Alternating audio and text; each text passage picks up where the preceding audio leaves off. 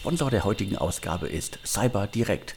Wer das Unternehmen noch nicht kennt, CyberDirect ist ein Insurtech aus Berlin, das unter anderem eine Vergleichsplattform für Cyberversicherungen betreibt. Es geht somit um ein ganz, ganz wichtiges Thema, um Cybersecurity. Und hier die Werbebotschaft. Eine Cyberversicherung übernimmt die Kosten für IT-Forensik, Ertragsausfall und sogar das Lösegeld, wenn euer Unternehmen von einem Hackerangriff betroffen ist. Darüber hinaus deckt der Versicherungsschutz auch die Haftung für Datenschutzverletzungen sowie Kosten für Rechtsberatung, um zum Beispiel ein DSGVO-Bußgeld abzuwehren. Ihr habt außerdem 24 Stunden Zugriff zu IT-Spezialisten, welchen euren CTO im Notfall sofort beraten und bei der Abwehr und Aufbereitung eines Cyberangriffs unterstützen können. Jetzt ist der beste Zeitpunkt, euch Gedanken über die Absicherung eures Unternehmens gegen Cyberangriffe zu machen. Auf www.cyberdirekt.de, also c y b e r d i r e k t.de, erhaltet ihr einen transparenten Überblick über die Angebote aller namhaften Versicherer oder schreibt einfach eine E-Mail an info@cyberdirekt.de. Wem das jetzt alles zu schnell ging, die Infos und auch die URLs und die E-Mail-Adresse findet ihr in den Infos zum Podcast auf allen Plattformen. Hallo, herzlich willkommen zum Podcast von deutschestartups.de. Mein Name ist Alexander Hüsing, ich bin Gründer und Chefredakteur von deutschestartups.de. Alle zwei Wochen gibt es momentan den News-Podcast im Wechsel mit dem Insider-Podcast mit Sven Schmidt. Dieser News-Podcast ist gedacht für alle, die lieber hören statt zu lesen. Der News-Podcast ist der schnelle Überblick darüber, was wirklich Wichtiges in der deutschen Start-up-Szene in den vergangenen Tagen passiert ist. Die eine Nachricht, die wirklich jeder mitbekommen haben sollte. Der deutsche Softwaregigant, im Grunde auch der einzige weltweite Softwaregigant aus Deutschland, den wir haben, SAP übernimmt das Berliner Software-Startup Signavio. Das war erwartet worden in den vergangenen Tagen. Vor einigen Monaten hätte wahrscheinlich noch jeder gedacht, äh, SAP übernimmt Celonis. Jetzt übernehmen sie Signavio und äh, SAP zahlt dafür wohl knapp eine Milliarde Euro. Nach der spektakulären Milliardenübernahme von Flaschenpost durch Dr. Oetker, darüber haben wir ja auch exklusiv berichtet vor wenigen Wochen, zahlt somit erneut ein deutsches Unternehmen rund eine Milliarde Euro für ein heimisches Start-up noch vor wenigen Monaten eine völlig undenkbare Sache. Also nicht nur mir geht es so, auch vielen anderen in der Szene werden kräftig mit den Ohren, mit dem Kopf geschlackert haben. Erst recht bei der Übernahme von äh, Flaschenpost und jetzt natürlich auch bei Signavio. Fast eine Milliarde Euro in beiden Fällen ist eine gigantische Ansage und ein extremer Ritterschlag für die deutsche Startup-Szene. Spannend bei Übernahmen ist natürlich immer zu wissen, wer hielt jetzt eigentlich zuletzt die Anteile und das ist bei Signavio extrem spannend. Einer der Gründer, Gero Decker, hielt zum Schluss noch 15,2% an Signavio und das bedeutet auf dem Papier im besten Fall, keiner kennt natürlich alle Details, aber das bedeutet im besten Fall 152 Millionen Euro für ihn. Auch etliche andere Gründer profitieren millionenschwer vom Exit, aber auch einige langjährige Mitarbeiter können gut Kasse machen jetzt beim Verkauf an SAP. Kommen wir zu den Investoren. Der amerikanische Geldgeber Summit Partners, seit 2015 bei Signavio an Bord, hielt zum Schluss noch 8,1% am Unternehmen. DTCP, Deutsche Telekom Capital Partners, war mit 6,6% an Bord und Apax aus den USA hielt 40,6%. Und zu guter Letzt war auch GP Bullhound, also eigentlich ja bekannt als äh, Verkaufsboutique zum Thema äh, Startups-Exit oder Unternehmens-Exit. Die haben aber auch einen Fondsableger und die waren auch mit 0,4% am Unternehmen beteiligt. Das ist aber nicht alles, was man wissen muss. Es gab ja vor einem Jahr gefühlt äh, eine 157 Millionen Euro Runde bei Signavio. Damals lag die Bewertung bei gerade mal 350 Millionen Euro. Aber bei dieser Investitionsrunde sind nur knapp 40 Millionen direkt ins Unternehmen geflossen. Der große Teil entfiel auf sogenannte Secondaries. Also andere Anteilseigner, etwa die Gründer und Summit Partners, haben damals Anteile vor allem an Apax und an DTCP verkauft. Das heißt, die genannten Investoren, Gründer haben damals schon Kasse gemacht und können jetzt erneut Kasse machen. Das finde ich ganz wichtig zu wissen, weil oftmals bei der Übernahme zu lesen war, dass irgendwie bis zu 190 Millionen Euro in Signavio geflossen sind. Nein, es sind nur knapp 63 Millionen Euro direkt in Signavio geflossen. Der Rest ging an die Investoren bzw. an die damaligen Investoren, die Anteile an Investoren abgegeben haben, die neu ins Unternehmen gekommen sind. Weitere spannende Zahlen zur Einordnung des Exits. Die letzten verbrieften Zahlen von Signavio stammen aus dem Jahr 2019. Damals haben sie 28,6 Millionen Euro erwirtschaftet. Der Jahresfehlbetrag lag bei wirklich imposanten rund 20 Millionen Euro. 2020 lief es besser als zunächst erwartet für das Unternehmen.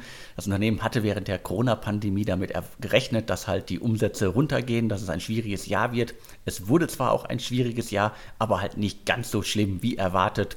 Die Prognose für 2020 hat man verfehlt, aber es lief alles nicht so schlimm, wie man im Worst-Case-Szenario äh, prognostiziert hatte. Fazit, ein toller Exit für Deutschland und ein toller Exit für die Investoren und natürlich die Gründer. Eine B2B-Software zur Prozessoptimierung legt einen der größten Exits der vergangenen Jahre hin. Also spannende Entwicklung.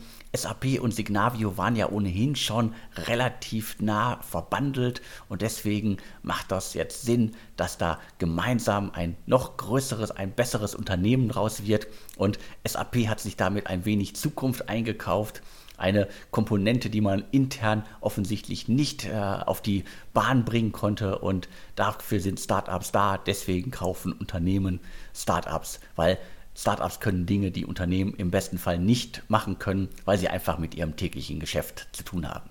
Neben diesem richtig fetten Exit gab es in der deutschen Startup-Szene bzw. in der Dachregion in den vergangenen Tagen aber auch noch einige andere richtig spannende und auch richtig große Exits zu beobachten. Allen voran Ubitricity, Rebo, Zaleon, Native Instruments, Inosabi und Sprechstunde Online. Die arbeite ich jetzt mal nach und nach alle der Reihe nach ganz kurz ab. Fangen wir an mit Ubitricity. Der Mineralöl- und Erdgaskonzern Shell hat das Unternehmen gerade übernommen. Das ist ein Anbieter für Lade- und Abrechnungslösungen für die Elektromobilität. Also platt gesagt, die bieten Ladestationen für E-Autos an. Honda, also der Autohersteller, hat gemeinsam mit etlichen anderen Investoren zuletzt 20 Millionen in das Unternehmen investiert. Honda hielt zuletzt also 15 Prozent am Unternehmen, 2008 gegründet. IBB Ventures war schon seit 2013 an Bord und das deutet jetzt für mich darauf hin, dass nach der 20 Millionen Runde so schnell eine Übernahme von einem Strategen wie Shell kommt. Das deutet für mich darauf hin, dass das eine richtig großer Exit sein muss, also auch da 20 Millionen reingeflossen sind und das Ganze ja natürlich irgendwie ein extremes, zukunftsträchtiges äh, Thema ist und jetzt nicht irgendwie nur ein Hype ist. Also ich kann mir vorstellen, dass das auch ein richtig großer, fetter Exit gewesen ist. Wer da mehr weiß, schreibt gerne an podcast.deutsche-startups.de. Bei Rebo, einem Startup aus Leipzig, 2014 gegründet, ist auf jeden Fall klar, dass es ein größerer Exit war. Wir reden hier auf jeden Fall von einem Kaufpreis im zweistelligen Millionenbereich. Das Schweizer Unternehmen Landis und Gier, ich hoffe, das spricht man so aus, übernimmt das Unternehmen. Rebo bietet eine Lösung zur vollständig automatisierten Echtzeitüberwachung des Datenverkehrs in Industriesteuernetzen an. Also ein Industrial Tech-Thema, eCapital und der Technologiefonds Sachsen und diverse andere Investoren hatten zuletzt 5 Millionen in Rebo investiert und das Unternehmen aus Leipzig konnte jetzt einen Exit im, sagen wir, zweistelligen Millionenbereich, ob jetzt äh, unterer, mittlerer oder sonst wie, weiß ich leider nicht, aber auf jeden Fall ist es ein Exit im zweistelligen Millionenbereich. Eine weitere richtig spannende strategische Übernahme ist die Übernahme von Zaleon durch den bekannten Fernwartungssoftwareanbieter TeamViewer. Zaleon, früher als ChatVisor bekannt, ist im Segment Customer Engagement unterwegs. Das Kernprodukt von Zaleon ist eine Co-Browsing-Technologie. Mit der kann man halt ganz einfach Screensharings ermöglichen und da schließt sich halt, glaube ich, extrem der Kreis zum Produkt von TeamViewer. Das ist auch eine Komponente, die das Unternehmen wahrscheinlich wie SAP bei Signavio alleine so gut, so schnell nicht hätte vorantreiben können. Der Zukauf ermöglicht jetzt halt diese Technologie in das eigene Produkt einzubauen und das Ganze lässt sich Teamviewer einen zweistelligen Millionenbetrag kosten. Die genaue Summe ist nicht bekannt, aber zumindest teilt TeamViewer mit, neben einer fixen Komponente im niedrigen zweistelligen Millionenbereich, die sich aus einer Vorab-Barkomponente und zusätzlichen jährlichen Barzahlung für vier Jahre zusammensetzt, wird der Gesamtkaufpreis durch eine variable Komponente erhöht. Also das kann irgendwie ja noch eine richtig große Summe werden. Auf jeden Fall passt das perfekt zur Übernahme von Signavio durch SAP. Auch hier kauft ein etabliertes Unternehmen ein Startup auf, um quasi die Software zu nutzen, um sein eigenes Produkt noch viel besser zu machen. Weiter geht es mit Native Instruments. Die Beteiligungsgesellschaft Francisco Partners übernimmt die Mehrheit an Native Instruments. EMH Partners investierte vor einiger Zeit 50 Millionen Euro in das Unternehmen, die sich um Software und Hardware für digitale Musikproduktion kümmern. Der Kaufpreis ist nicht bekannt, aber zumindest liest sich die Pressemitteilung von EMH Partners so, dass man mehr bekommen hat, als man damals investiert hat. Keine Details gibt es leider zur Übernahme von Innosabi. Questel, das ist ein Anbieter von Lösungen für geistiges Eigentum und Innovationsmanagement, hat das Unternehmen gerade übernommen. Innosabi ist 2010 gestartet, war glaube ich sehr, sehr vielen Leuten bekannt. Angeblich soll der Verkaufspreis aber auch jenseits von 10 Millionen Euro liegen. Zu guter Letzt noch einmal Sprechstunde Online. Das deutsch-britische Telemedizinunternehmen Zava, früher als Dr. Ed bekannt, hat Sprechstunde Online gerade übernommen. Das ist ein Anbieter rund um Telemedizin. Das ist ja ein Boom-Segment, das ich seit einiger Zeit schon extrem beobachte. Da gab es zuletzt einige sehr, sehr große Übernahmen im Segment. Das habe ich alles vor kurzem auch auf Deutsche Startups mal niedergeschrieben. Deswegen glaube ich, wenn man sich die Bewertungen von anderen Unternehmen in dem Segment anguckt, dass Sprechstunde Online auf jeden Fall auch ein sehenswerter Exit gewesen ist. Sprechstunde Online dürften die wenigsten bisher auf dem Schirm gehabt haben. Das ist ein Ableger der Deutsche Arzt AG aus Essen, aus dem schönen Ruhrgebiet. Und das freut mich jetzt besonders, dass es da dann auch wahrscheinlich einen größeren Exit gab. Jetzt habe ich schon ganz schön viel über Exits gesprochen, aber ich glaube, diese Exits zeigen einfach extrem gut, was gerade in der deutschen Startup-Szene los ist.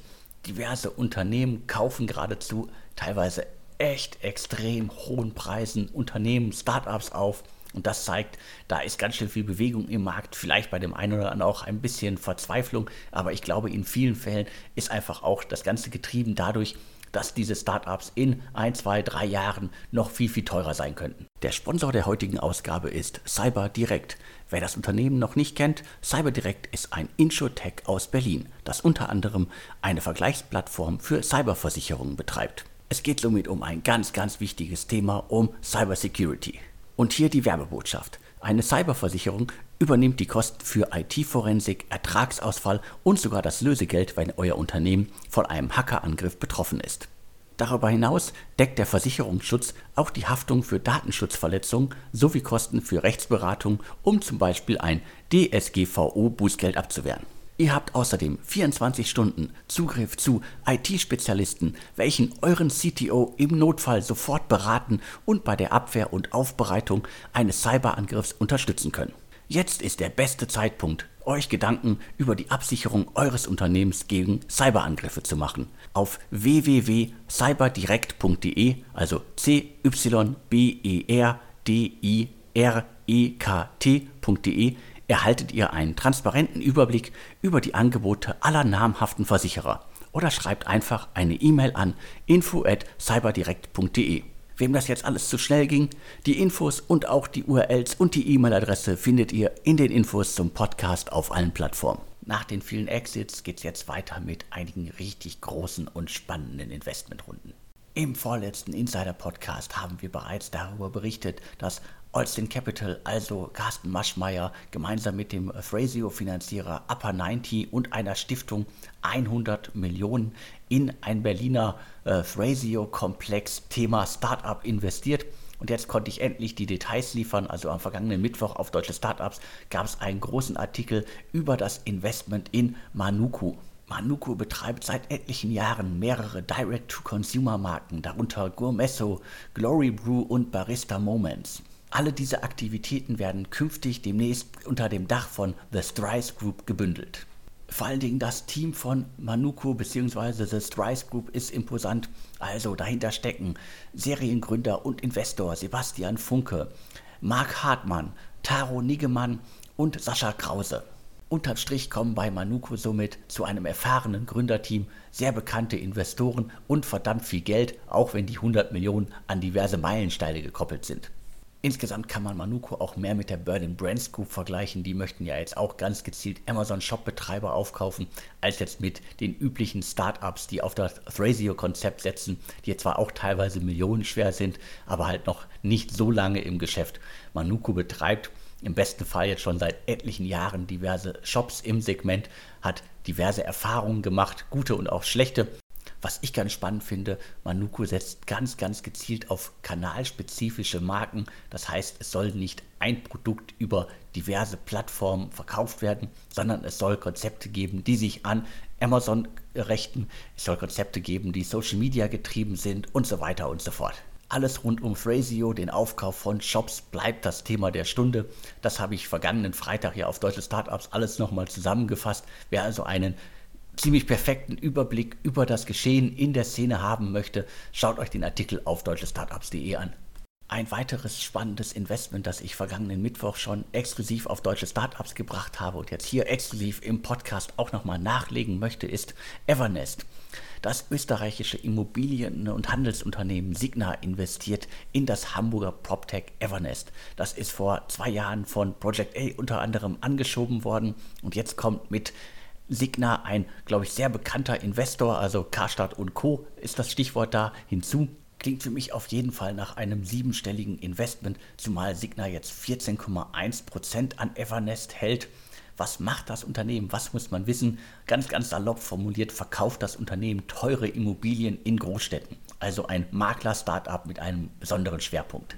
Viele Details habe ich leider noch nicht zum Evernest-Deal, aber vielleicht hat es ja der ein oder andere. Schreibt an podcast.deutsche-startups.de. Zu guter Letzt noch ganz schnell drei Deals. Es geht um Wingcopter, Remagine und Elinvar. Wingcopter konnte gerade 22 Millionen Dollar einsammeln. Das hessische Startup ist im Segment Transportdrohnen unterwegs. Also spannendes, zukunftsträchtiges Unternehmen. Wingcopter aus Hessen unbedingt merken. Remagine, eine Fintech-Bank, hatte ich bisher noch nicht auf dem Schirm. Die kommen jetzt quasi zum Start mit einer 20 Millionen Euro Finanzierung um die Ecke. Was muss man wissen? Die kümmern sich darum, dass Gründer halt äh, nicht nur Eigenkapital und Fremdkapital bekommen, sondern es geht um gründerfreundliche Finanzierung, die nicht auf Beteiligung setzen. Der Vermögensverwalter Elin Wahr konnte zudem noch 25 Millionen Euro einsammeln. 2016 gestartet, ein tolles B2B2C Fintech und da haben wir ja mit äh, Mambu schon gesehen, dass gerade aus solchen Konzepten halt extrem viel entstehen kann. 100 Mitarbeiter hat das Startup bereits, also Elin War muss man sich auf jeden Fall auch merken. Und zum Abschluss der heutigen Ausgabe geht es nochmal um APX. Das ist der gemeinsame Accelerator von Springer und Porsche, wobei das Ganze jetzt kein Accelerator mehr ist, sondern künftig als Investor im Markt aktiv wird.